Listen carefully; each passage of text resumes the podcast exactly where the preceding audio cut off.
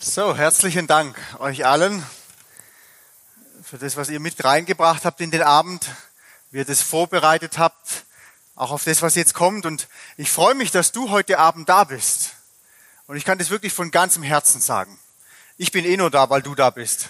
Wenn du nicht da wärst, dann wäre ich auch nicht hier. Dann wäre zu Hause bei meiner Familie. Ähm, ich habe mich einfach gefragt, was müsste dir denn ein Mensch sagen, dass du von Herzen glauben würdest, dass er oder sie sich für dich interessiert? Was bräuchte es denn von deinem Gegenüber? Kannst du mal überlegen. Wann würdest du überzeugt sein, ja, da ist jemand, der sich wirklich für mich interessiert? Einfach für mich. Oder vielleicht andersrum. Was würdest denn tu, du tun, wenn du jemanden vermitteln würdest, hey, ich interessiere mich für dich? Was würdest du machen für die Person? Oder was würdest du sagen zu der Person? Vor allem im westlichen Europa, hier bei uns, wird wahnsinnig viel geredet über Wertschätzung, über Liebe und lauter solche Sachen. Aber ich will dich mal ganz ehrlich fragen, reflektier mal so ein bisschen dein Alltagsleben und frag dich mal, wann das letzte Mal in der Fußgängerzone hast du das Gefühl gehabt, da ist irgendjemand, der sich für mich interessiert? Oder wann warst du das letzte Mal in der Schule? Und außer wenn du vielleicht irgendwie Ärger gekriegt hast mit dem Lehrer, dass du das Gefühl gehabt hast und innerlich gewusst hast, hey, da ist jemand, der interessiert sich für mich oder am Arbeitsplatz. Und falls du das Gefühl hattest, dass sich jemand für dich interessiert hat, aus welchem Grund hat er sich für dich interessiert? Oder in deinem sozialen Umfeld, Familie, Freunde. Warum interessieren sich Menschen für dich? Ich glaube, mittlerweile kann man ganz offen und ehrlich sagen, das, was bei den meisten Leuten rüberkommt, ist, ich interessiere mich für mich. Und zwar nur für mich. Und alles andere ist mir egal. Wir haben in den Tagen schon oft darüber gesprochen. Ich weiß nicht, ob du die Tage schon mal da warst oder ob du heute zum ersten Mal da bist. Aber wir haben schon viel darüber geredet, dass Gott Liebe ist. Und das, was mich selber so fasziniert an Liebe, und wir haben das heute schon gehört in dem Lebenszeugnis, ist, dass Gott nicht nur rumlabert über Liebe, sondern dass er uns seine Liebe gezeigt hat, bewiesen hat, uns bewiesen hat, hey, ich interessiere mich für dich, für dein Leben. Du bist wertvoll. Der bekannteste Bibelvers in der Bibel steht wahrscheinlich im Johannes 3, Vers 16. Das ist zumindest der Bibelvers, den viele Menschen kennen oder irgendwann mal auswendig gelernt haben. Was steht denn da drin?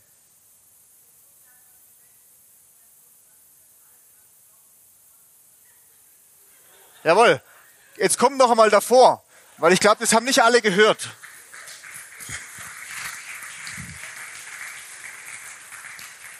Ja, wenn man was weiß, dann darf man auch was sagen. Kommen wir mal davor. Da brauchst du dich jetzt nicht genieren, das war super. Das war sogar richtig. Jawohl. Spitze. Total mutig. Du hattest eh keine andere Wahl, gell? Jawohl, sag es mal laut und schön langsam, dass die das alle hören. Denn so sehr hat Gott die Welt geliebt, dass er seinen einzigen Sohn sandte, damit alle, die an ihn glauben, nicht verloren gehen, sondern das ewige Leben haben. Spitze. Super, vielen Dank dir da. Wie heißt denn du? Ich bin die Helena. Helena. Die Helena, alles klar. Also Helena, vielen Dank. Jetzt darfst du auch wieder gehen. Okay? Spitze. Freut mich total, dass Menschen das auswendig können. Und das sagt mir immer die Jugend, die sie unmotiviert und was weiß ich was, gell? Aber stimmt überhaupt nicht. Helena, vielen Dank. Also, die Bibel sagt uns, Gott hat uns sein Interesse gezeigt am eigenen Leben, an unserem Leben, indem er seinen einzigen Sohn für uns Menschen in die Welt geschickt hat und für uns gegeben hat, dass jeder Mensch, der auf diesen Sohn, auf Jesus Christus vertraut, ewiges Leben hat und gerettet wird. Jetzt weiß ich nicht, was du mit diesem Vers anfangen kannst. Aber ich habe vorher schon gesagt, mir ist es immer wichtig, wenn ich mit irgendjemand rede, dass mein Gegenüber merkt irgendwie, ich habe wirklich aufrichtiges Interesse an der Person. Und deswegen gibt es bestimmte Dinge, die ich versuche zu tun oder eben nicht zu tun. Eine Sache, die ich zum Beispiel mache, ist, oder nicht mache, ist, ich nehme nie mein Smartphone in die Hand und spiele darum, während ich mit einer Person rede. Ganz bewusst. Ich versuche auch immer der Person in die Augen zu schauen, zuzuhören. Nicht einfach der Person ins Wort zu fallen und sofort loszulegen, zu reden. Deswegen würde ich es mich zum Beispiel auch was kosten lassen, wenn ich dir begegnen würde. Ich würde meinen Plan vielleicht einmal zurückstellen. Ich würde mir Zeit nehmen für dich. Vielleicht würde ich mich sogar hinsetzen. Vielleicht würde ich dich sogar auf Eis einladen, wenn du echt nett bist. Aber auf jeden Fall würde ich das, was ich sonst so im Kopf habe, einfach mal unterbrechen. Um deinetwillen. Aber weißt du was, ganz ehrlich? Meinen Sohn würde ich nicht für dich geben. Und mir geht's nicht so wie Gott. Ich habe vier Söhne. Aber keinen einzigen von denen würde ich für dich geben. Das sage ich dir einfach ganz ehrlich heute Abend. Gott ist ganz anders, um sein Interesse an dir und mir zu zeigen, wie wir Menschen. Ich will euch heute Abend mal einen Vers vorlesen aus der Bibel. Es ist ein Vers, der ein Stück weit schon reingebracht wurde in diesen Abend, und zwar durch dein Lebenszeugnis. Du hast immer wieder was von dem Kreuz gesagt. Und ich will das gleich mal machen. Das Kreuz, das ist für die letzten Tage irgendwie immer so am Rand gestanden so auf der Seite. Und ich will für diesen Abend bewusst dieses Kreuz mal hier herstellen. Und in diesem Bibelvers geht es auch um dieses Kreuz. Da sagt nämlich Gott im 1. Korinther Kapitel 1, Vers 18. Denn das Wort vom Kreuz, also das Botschaft, die Botschaft, wo es um dieses Kreuz geht. Und dann steht weiter, ist denen oder den Menschen, die verloren gehen, Torheit steht da drin. Uns aber, die wir errettet werden, ist es Gottes Kraft. Also die Bibel sagt, die Verkündigung von dem Wort des Kreuzes, von dem, was da passiert ist, warum es das Kreuz überhaupt gibt, das ist für viele Menschen auf dieser Welt, für Menschen, sagt die Bibel, die verloren gehen, ist es Blödsinn, bescheuert, unglaublich. Aber für Menschen, die auf diese Botschaft vertrauen, auf das, was dort passiert ist, für die wird's eine übernatürliche Kraftquelle. Eine Kraftquelle, die ihr ganzes Leben auf den Kopf stellt. Bei diesen Camps, in die ich involviert bin, bei diesen Getaway Days, da arbeiten wir sehr viel mit Erlebnispädagogik. Und zwar einfach aus dem Grund, weil wir merken, da bleibt oft mehr hängen. Es ist ein Unterschied, ob ich ob du heute Abend hier drin sitzt und ich rede mit dir über zum Beispiel Licht und Dunkelheit oder ob ich mit dir in eine Höhle gehe, wo du vielleicht Angst hast, dass du nie wieder rauskommst, wo es kalt ist, nass ist, unbequem ist, ekelhaft ist, nass ist, matschig ist, du manchmal durch enge Öffnungen durchkriechen musst und wir irgendwo anhalten in der Höhle und dann fange ich an, irgendwas von Licht und Finsternis erzählen. Das ist was ganz anderes. Und deswegen arbeiten wir mit diesen Jugendlichen viel mit Erlebnispädagogik, weil da bleibt meistens mehr hängen, wie wenn sie nur zuhören müssten. Und eine Sache, die wir manchmal, nicht immer, aber manchmal mit Jugendlichen machen, ist, machen, wir gehen mit ihnen auf eine Müllhalde. Im Hochsommer. Ich weiß nicht, ob du das schon mal gemacht hast. Ein unvergessliches Erlebnis. Und vielleicht, wir machen da eine Tour, die dauert ungefähr eineinhalb Stunden und wir sehen da alles. Und vielleicht hilft diese Tour durch die Müllhalde einem von den Jugendlichen ein bisschen ökologischer zu leben. Ist tatsächlich schon passiert. War nicht unsere Intention, aber ist ja gut, wenn Sie ein bisschen mehr darauf achten, auf Ihre Umwelt. Aber der Hauptgrund, warum wir auf diese Müllhalde gehen, ist, um eine Parallele zu ziehen zu dem Kreuz. Ich weiß nicht, ob du schon mal warst auf einer Müllhalde im Hochsommer bei 30, 35 Grad. Das stinkt. Furchtbar. Es ist ein unangenehmer Ort. Und ich habe noch keinen Jugendlicher getroffen, der gesagt hat, hey komm, wir gehen mal ein bisschen chillen auf der Müllhalde. Die Jugendlichen chillen ja überall, die können überall chillen. Aber ich habe noch keinen gehört, der gesagt hat, komm, wir gehen auf die Müllhalde. Es ist ein hässlicher Ort. Da liegen überall kaputte und nutzlose Dinge fort, die Menschen einfach weggeschmissen haben. Das Interessante ist ja an der Müllhalde, dass die Müllhalde der Friedhof ist von den Träumen von den Menschen. Alles, wofür ein Mensch mal hart gearbeitet hat, was er sich hart abgespart hat und irgendwann mal gegönnt hat oder gekauft hat, endet früher oder später auf der Müllhalde. Alles. Dort findest du jeden Traum von uns Menschen. Es ist ein unangenehmer Ort. Und die meisten Menschen, auch unsere Jugendlichen, die würden da kein zweites Mal hingehen. Und trotzdem wird ihnen während dieser Zeit bewusst, wenn wir diese Müllhalde nicht hätten, wir würden in unserem ganzen eigenen Ramsch ersaufen und ersticken. Wenn Menschen im Müll leben, und das kennen manche aus ihrem Alltag, weil es zu Hause aussieht wie auf der Müllhalde bei ihnen, da werden Menschen krank. Bakterien, Keime, manche sterben sogar dadurch. Und Müllhalten sind überlebensnotwendig, aber man versteckt sie irgendwo, wo sie kein Mensch sieht. Und weißt du, genau dasselbe ist es mit dem Kreuz. Das ist unangenehm. Menschen in unserer Gesellschaft heute in Deutschland wollen kein Kreuz mehr sehen. Deswegen wird das Kreuz abgehängt. In Schulen, an öffentlichen Orten. Man versucht es aus dem Blick zu bekommen, das Kreuz. Weil es ein Ort ist, der uns einfach sagt, wie es aussieht mit uns Menschen. Es ist der Platz, an dem der ganze Müll, das ganze Elend, die ganzen Schmerzen, das ganze Faule einfach abgeladen werden kann, weil Jesus Christus mit seinem Tod für all das bezahlt hat. Und der größte Beweis dafür, dass du geliebt bist, dass du gewollt bist und dass Gott Interesse hat an deinem Leben, ist dieses Kreuz. Denn dort ist Jesus Christus gestorben für dich und für mich, für jeden Menschen auf dieser Erde. Jetzt denkst du vielleicht, ah, das hört sich ja alles furchtbar an. Am Kreuz sterben. Ich weiß nicht, ob du jemals darüber nachgedacht hast, wie das passiert ist.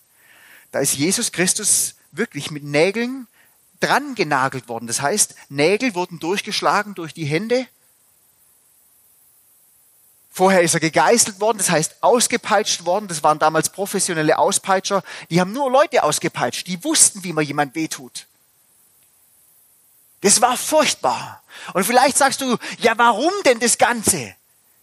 Wegen mir hätte es Jesus ja nicht machen müssen. Ich bin doch gar nicht so schlecht. Aber genau das ist der Punkt.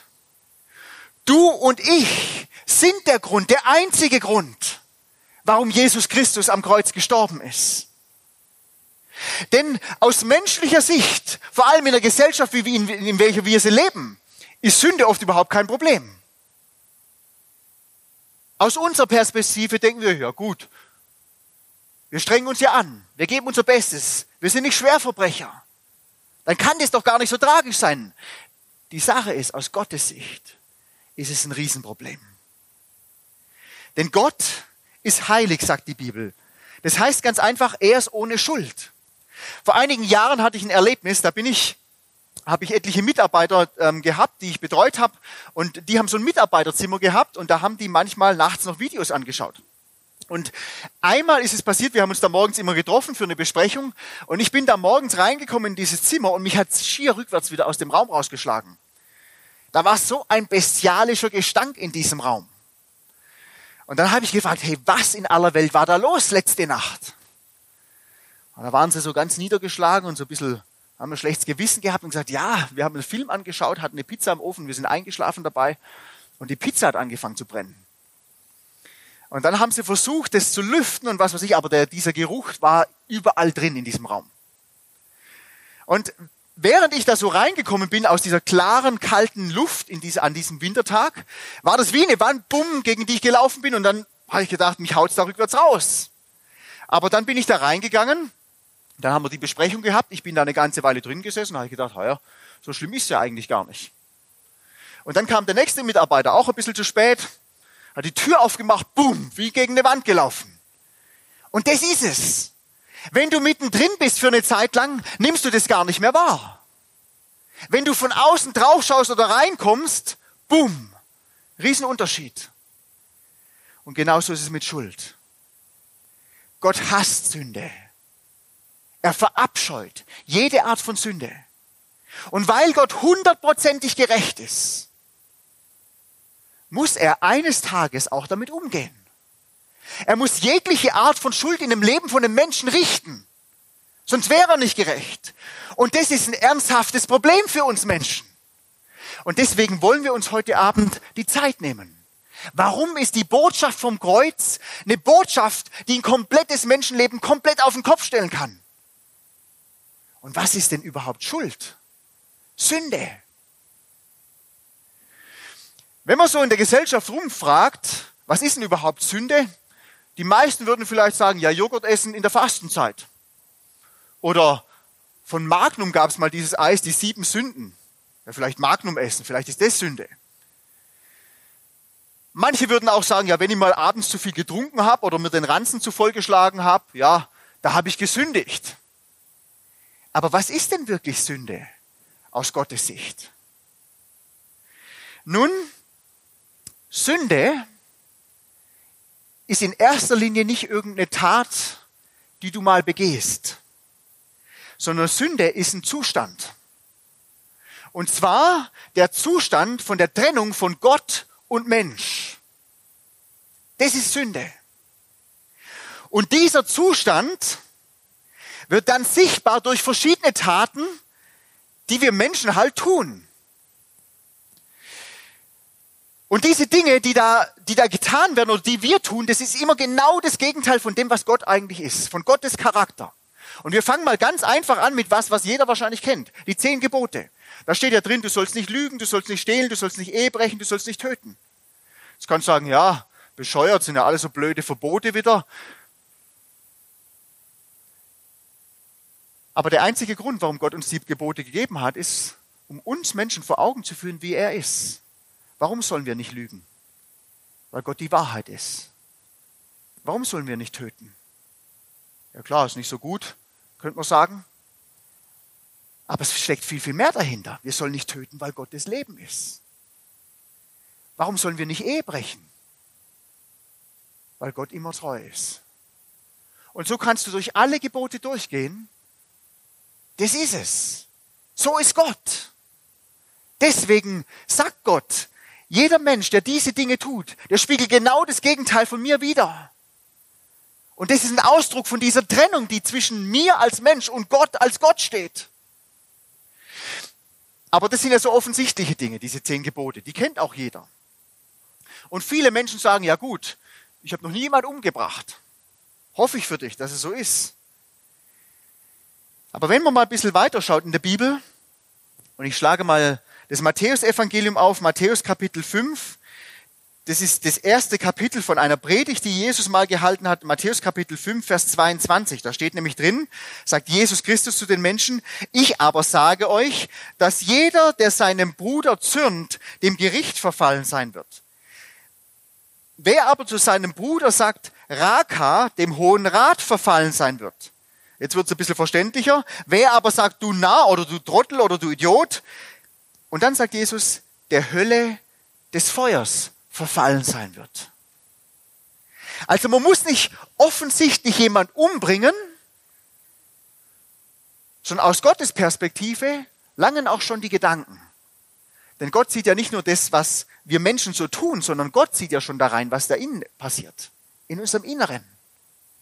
Das heißt, du kannst an jemanden vorbeigehen, dem freundlich ins Gesicht lächeln und innerlich nur denken, so ein Trottel. Das merkt er vielleicht nicht mal.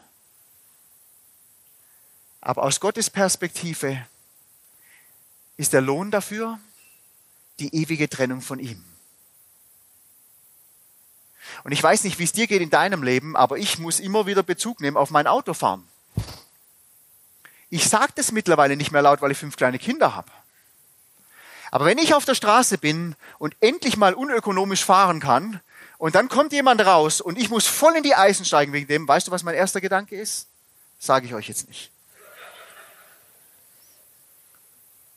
Aber du kannst dir es denken. Aber jetzt geht es ja noch weiter. Du kannst sagen, okay, schlechte Gedanken kann ich ja noch nachvollziehen. Aber jetzt geht es noch weiter. Ich lese euch einen Vers vor aus dem Jakobus Kapitel 4, Vers 11. Da steht nämlich drin, wer nun weiß, Gutes zu tun und tut's nicht, dem ist es Sünde. Das heißt, du musst nichts Schlechtes tun, du musst nicht mal schlechte Gedanken haben über jemand. Es genügt schon aus Gottes Sicht, wenn du weißt, ah, das wäre jetzt eigentlich gut zu tun und du unterlässt es einfach, das ist auch schon Sünde.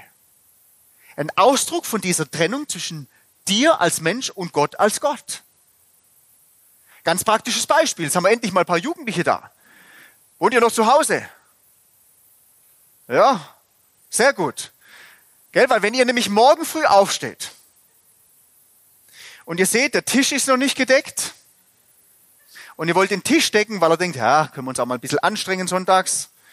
Und dann macht ihr die Spülmaschine auf und die Spülmaschine ist noch voll. Dann denkt er, ja, das geht jetzt wirklich zu weit, das kann eigentlich meine Mama oder mein Papa machen. Und innerlich wüsste aber genau, eigentlich wäre es jetzt gut, das zu tun, die Spülmaschine auszuräumen und den Tisch zu decken. Und ihr unterlasst es einfach. Also ihr habt nichts Schlechtes getan, nichts Schlechtes gedacht, niemanden weh getan. Aber ihr habt das Gute unterlassen. Das ist Sünde in den Augen Gottes. Eine der klarsten Bibelstellen in Bezug auf dieses Thema steht wahrscheinlich in Römer Kapitel 14, Vers 23. In diesem, in diesem Kapitel im Römerbrief, da geht's um was man essen kann, was man nicht essen kann, was rein ist und was nicht rein ist und so weiter.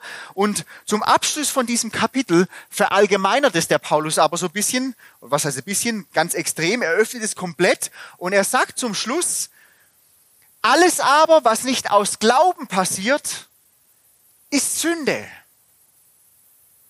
Das heißt, alles, was in meinem Leben nicht im Vertrauen auf Gott passiert, das ist Schuld in den Augen Gottes. Selbstvertrauen anstatt Gottvertrauen. Ich vertraue auf mich, auf das, was ich leisten kann, auf das, was ich bringen kann, auf das, was ich bewältigen kann. Wer ich bin als Mensch. Man könnte auch sagen, Selbstverherrlichung anstatt Gott zu verherrlichen. Mich selber in den Mittelpunkt zu stellen anstatt Gott den Blick auf mich zu lenken, anstatt auf Gott hinzuweisen, den Schöpfer. Autonom zu leben, selbstbestimmt zu leben. Ich vertraue auf mich. Und weißt du, dieses Denken, diese Einstellung, die ist in jedem Menschen von uns. Es soll ja auch mal um mich gehen. Ich will ja auch mal was zu kommen, zu was kommen. Ich will mich selber mal verwirklichen. Ich will ja auch mal was darstellen hier auf dieser Erde. Und bei manchen Menschen endet es in grenzenloser Arroganz, und da gibt's genug davon in Deutschland, und bei manchen Menschen endet es in grenzenlosem Mitleid über sich selber. Das kann ganz unterschiedlich ausgedrückt werden, dass es nur um mich dreht. Aber letztendlich geht es uns allen immer wieder so. Und weißt du, dabei vergessen wir Gott oft komplett. Nicht mal im Traum geht es uns darum, Gott die Ehre zu geben, Gott in den Mittelpunkt zu stellen. Und diese Haltung, die wird immer alltäglicher bei uns in Deutschland. Das war vor ein paar Jahrzehnten noch nicht so. Bis vor ein paar Jahren gab es zumindest viele bekennende Atheisten. Die haben sich zumindest auseinandergesetzt, ob es jetzt einen Gott gibt oder eben nicht. Heutzutage gibt es kaum noch Atheisten in Deutschland. Die meisten Menschen sind einfach areligiös. Die haben überhaupt nichts mehr damit zu tun. In Berlin haben sie eine Umfrage gemacht, ich weiß nicht mit wie viel tausend Menschen, waren etliche tausend Menschen, und haben gesagt, auf einer Skala von eins bis zehn, wo würden sie sich einschätzen? Eins ist christlich, zehn ist atheistisch. Und weißt du, was über 70 Prozent der Menschen gesagt haben in Berlin? Ja, weder noch, wir sind halt normal. Normal in Deutschland ist mittlerweile, dass dieser Gedanke, dass es vielleicht irgendwo einen Gott gäbe, nicht mal mehr meinen Horizont kreuzt. Das ist normal mittlerweile in Deutschland. Und wenn ich, Tobias Klei, ich kann über mein Leben hier sprechen, wenn ich, Tobias Klei, diesen Maßstab Gottes, was Schuld ist, wodurch man Schuld auf sich lädt, an mein eigenes Leben anlege, dann kann ich nur sagen, ich bin ein hoffnungslos verlorener Mensch. Ich bin ein Mensch, der durch und durch voller Schuld ist. Diese Sünde, die trennt uns von Gott. Denn ein heiliger, perfekter Gott kann keine Gemeinschaft haben mit Menschen, die schuldig sind. Es geht nicht. Jetzt nehmen wir mal an, du bist ein richtig guter Mensch. Und ich weiß, die Franken sind echt nett. Sei im Verkehr schon gedacht, beim Essen denke ich die ganze Zeit. Ihr seid echt nette Leute. Jetzt nehmen wir mal an, du bist so ein richtig guter moralischer Mensch. Du versuchst gut zu leben. Und es kommt dir nur ein einziges Mal am Tag vor, dass du weißt, da solltest jetzt was Gutes tun und du unterlässt es einfach. Ein einziges Mal. Und dann kommt es dir noch einmal vor, dass du dich über irgendjemand kurz aufregst, aber du sagst es dem nicht mal, du kannst es ganz gut so wegstecken, bist diszipliniert genug, aber innerlich denkst doch, hast so einen Vollkoffer. Das sind schon zwei Sünden. Und dann passiert es noch einmal am Tag, dass du dein Vertrauen nicht auf Gott, an Gott richtest und sagst, ich erwarte was von dir, sondern ja, ich mache das schon. Das braucht nicht mal ausgedrückt sein, es braucht nur der Gedanke sein. Dann hast du schon dreimal am Tag gesündigt. Jetzt rechne das mal aufs Jahr hoch. Das sind ungefähr tausend, tausendmal schuldig geworden vor Gott. Und jetzt rechne das mal auf dein Leben. Die Bibel sagt, so 70, 80 Jahre werden wir Menschen. Manche ein bisschen mehr, manche ein bisschen weniger. Rechnen wir einfach mal mit 80 Jahren. 80 mal 1000. Das sind 1000, 80.000 Dinge, für die du eines Tages vor Gott gerade stehen musst. Als richtig guter moralischer Mensch. Weißt du, deswegen sagt Gott uns ganz eindrücklich und ganz klar. Im Johannes Kapitel 3, Vers 3. Da hat ihn nämlich mal so ein richtig guter moralischer Mensch drauf angesprochen, auf dieses Thema. Und dann sagt Jesus Christus zu diesem Mann, wahrlich, wahrlich. Und immer wenn Jesus wahrlich, wahrlich sagt, es ist so wie wenn der Lehrer in der Schule sagt, hey, jetzt pass endlich mal gut auf. Und Jesus Christus sagt, wahrlich, wahrlich, ich sage dir, zu dir als moralisch guten Menschen, als untadeligen Menschen. Er sagt zu ihm, wenn jemand nicht von neuem geboren wird, kann er das Reich Gottes nicht sehen. Jesus sagt zu diesem Mann, hey, es genügt nicht, wenn du dich ein bisschen mehr anstrengst. Es genügt nicht, das eigene Leben zu behalten und versuchen, ein bisschen zu moralisieren, ein bisschen besser zu leben. Es genügt nicht, die eigene Schuld zu versuchen zu verbergen unter vielen guten Taten. In dem Zustand, in dem ein Mensch ist, von Geburt an, aus Gottes Sicht, braucht ein Mensch keine Reparatur und keine Verbesserung. Nein, der braucht ein neues Leben. Einen komplett neuen Anfang. Und deswegen sagt uns auch die Bibel, das ist ein Vers, den habe ich schon mal zitiert diese Woche, aber ich will den nochmal wiederholen, weil es genau das ist, worüber Gott hier spricht. Gott sagt im Römer Kapitel 6, Vers 23, denn der Lohn, das Resultat von Schuld ist der Tod. Der Tod heißt nicht, dass du sofort tot umfällst, sonst wäre keiner von uns heute Abend hier. Sondern der Tod beschreibt in der Bibel oder wird in der Bibel oft benutzt als ein Bild für Trennung. Trennung von Gott. Das ist Tod. Hier und jetzt bin ich getrennt von Gott. Und wenn sich an diesem Zustand nichts ändert, werde ich in aller Ewigkeit auch getrennt sein von Gott. Tod. Das ist der Lohn von Schuld. Trennung von Gott. Für immer und ewig. Und dann geht diese Botschaft aber weiter. Und das ist das Wunderbare an Gott. Gott ist es eben nicht egal, dass es so ist. Er interessiert sich für dich und für mich.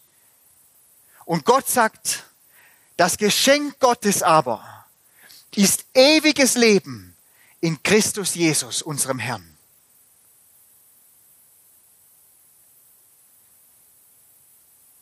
Ein Mensch, der getrennt ist von Gott, ist ein Mensch, der in seinem eigenen Müll lebt, dahin sieht und irgendwann, irgendwann darin verendet. zugrunde geht darin. Und weißt du was, so ein Mensch, der braucht nicht ein paar neue Kleider oder Facelift oder so irgendwas. Auch keine Schönheitsoperation hilft da mehr. Das sind alles nette Dinge, aber einem toten Menschen helfen die nicht. Ein toter Mensch braucht nur eins. Leben. Neues Leben. Von Gott geschenktes Leben, weil das Leben kann man nicht aus eigener Kraft machen. Und deswegen sagt dieser Vers auch, hey, das Geschenk Gottes an dich ist ein neues, ewiges Leben in Jesus Christus. Das Geschenk Gottes an jeden einzelnen Menschen dieser Welt ist Jesus. Nicht mehr, vor allem aber auch nicht weniger. Mehr gibt's nicht. Diesen Jesus, der am Kreuz von Golgatha für deine und für meine Schuld gestorben ist. Aber wie es mit allen Geschenken ist, du musst ein Geschenk persönlich annehmen. Es liegt für dich bereit, aber du musst annehmen. Nur ein Mensch, der diese Botschaft vom Kreuz, der Jesus Christus persönlich annimmt, für sich in Anspruch nimmt, für den ist die Botschaft vom Kreuz nicht nur irgendeine Torheit, eine Narrheit, eine Dummheit, Blödsinn, sondern für den wird die Botschaft vom Kreuz, Jesus Christus, zu einer übernatürlichen Kraftquelle. Zu was, was das Leben auf den Kopf stellt.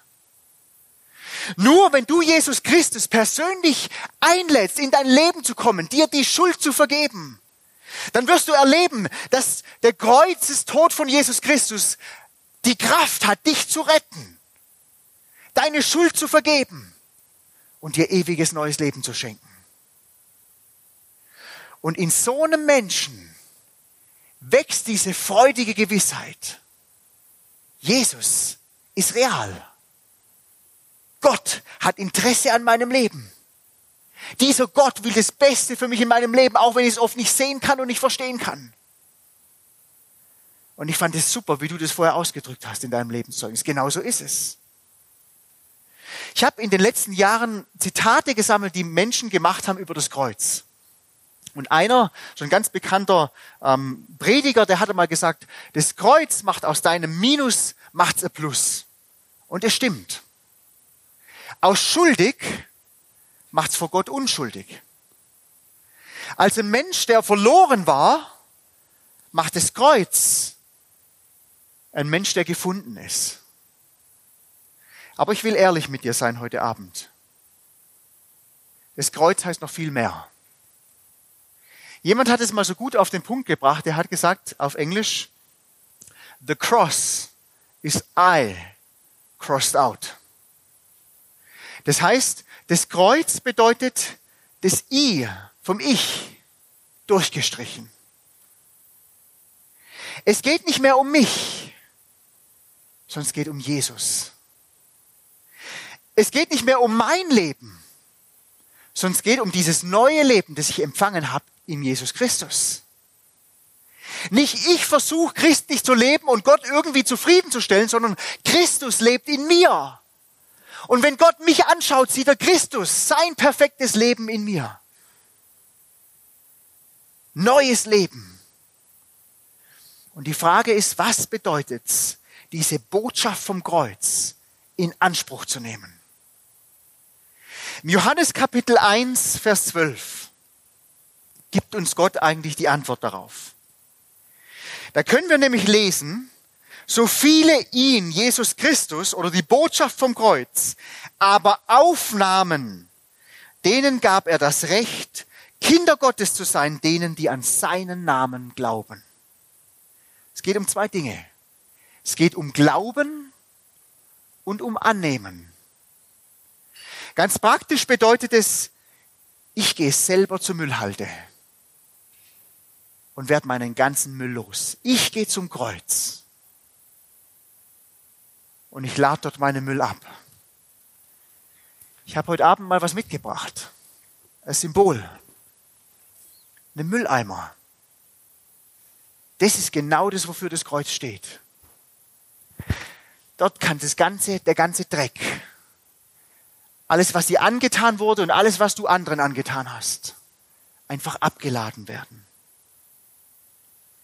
Jesus Christus ist genug.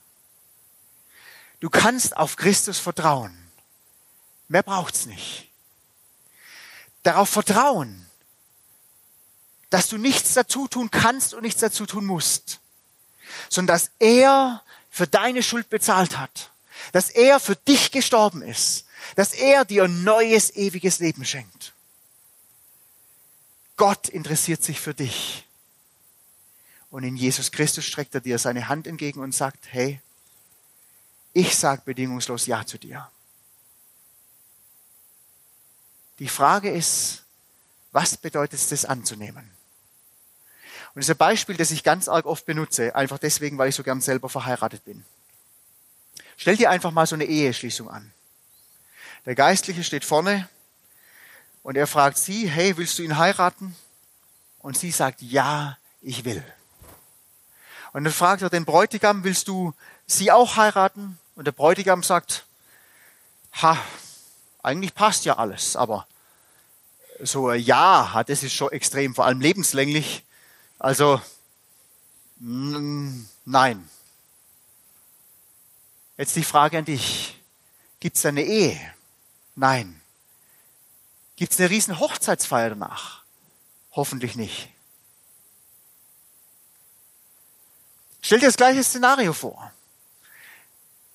Der Mann, der die vorne traut oder die Frau, spricht zu ihm, hey, willst du sie heiraten? Und er sagt, ja, ich will.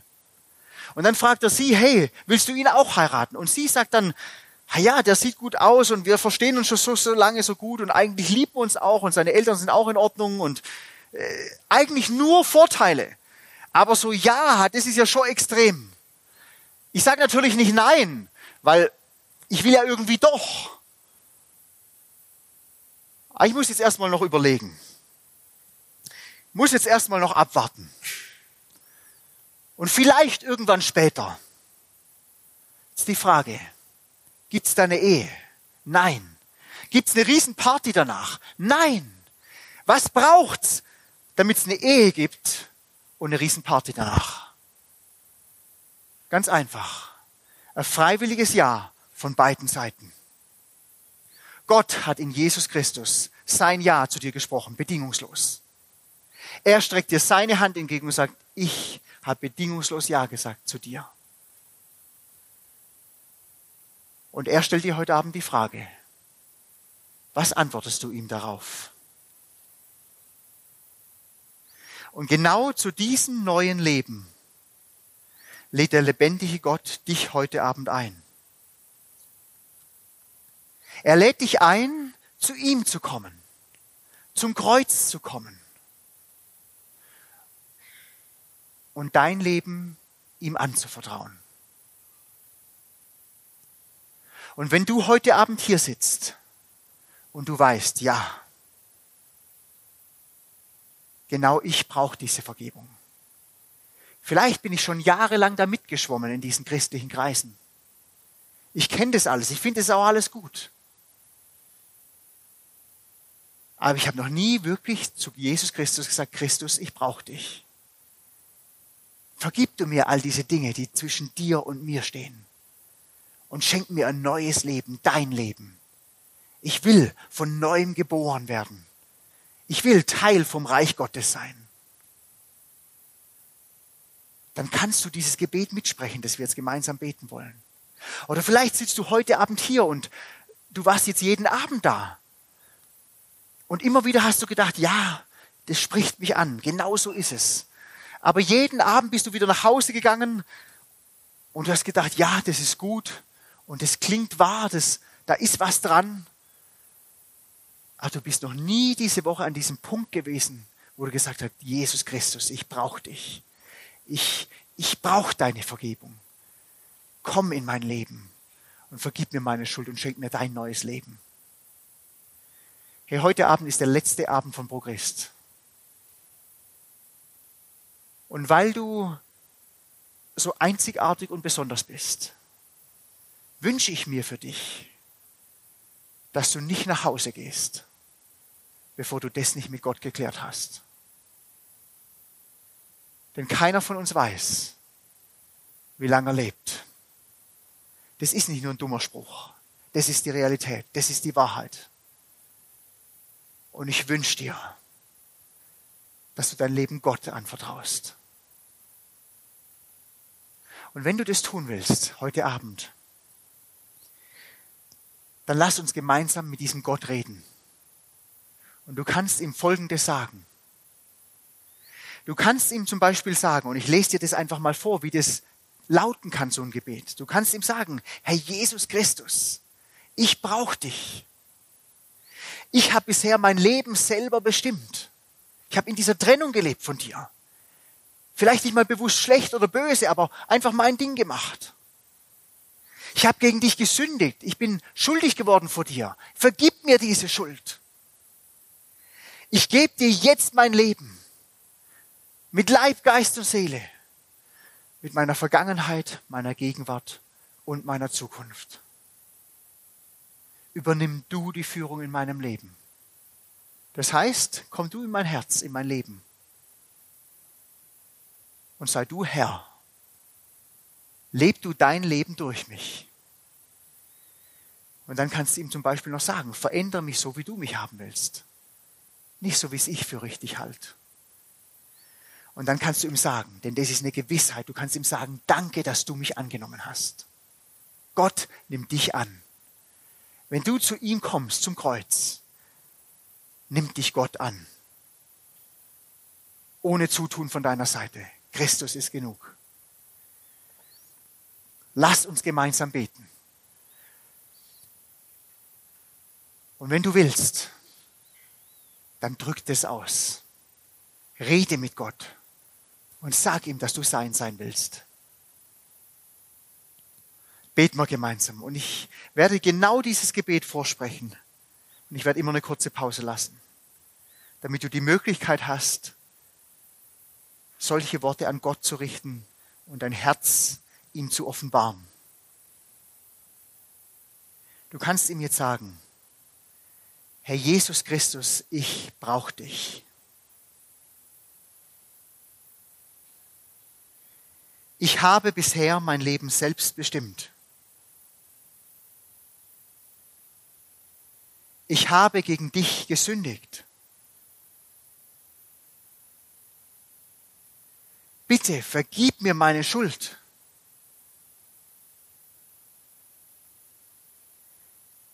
ich gebe dir jetzt mein Leben. Mit Leib, Geist und Seele. Mit meiner Vergangenheit, Gegenwart und Zukunft. Übernimm du die Führung in meinem Leben. Und verändere mich so, wie du mich haben willst. Ich danke dir, dass du mich angenommen hast. Amen.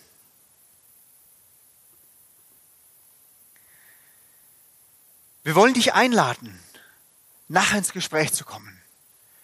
Wenn du dieses Gebet mitgesprochen hast, dann komm auf einen von den Mitarbeitern zu. Teil das mit dem Mitarbeiter. Lass den, diesen Mitarbeiter dich nochmal segnen, dir das zusprechen, dass du Kind Gottes bist. Vielleicht hast du nicht mitgesprochen, aber du hättest noch ein paar Fragen. Dann nimm das in Anspruch. Das sind Leute da nur für dich. Die haben Interesse an dir, an deinen Fragen, an deinem Leben. Geh heute Abend nicht nach Hause ohne dass du die absolute Gewissheit hast, ich bin sein und er ist mein. Und es gibt auch den Raum, wenn der offizielle Teil vorbei ist, dass du direkt hierher kommen kannst, an dieses Kreuz. Wir stellen das nachher ein bisschen davor und ich lasse diesen Mülleimer auch da stehen. Vielleicht hast du Dinge in deinem Leben, die du einfach mal bewusst aussprechen willst vor Gott, benennen willst. Dinge, wo du schuldig geworden bist. Und wir haben das jetzt nur so allgemein gebetet. Es ist unglaublich gut, die Dinge beim Namen zu nennen und auszusprechen. Dass sie draußen sind aus einem. Damit Christus Raum gewinnen kann in unserem Leben. Und da will ich dir Mut machen. Nimm dir einen von den Zetteln, die da auf den Tischen liegen. Schreib's auf und schmeiß es in diesen Mülleimer. Symbolisch. bring's zu Christus. Und Christus spricht dir zu, ich vergebe dir gerne. Ich wünsche euch Gottes Segen.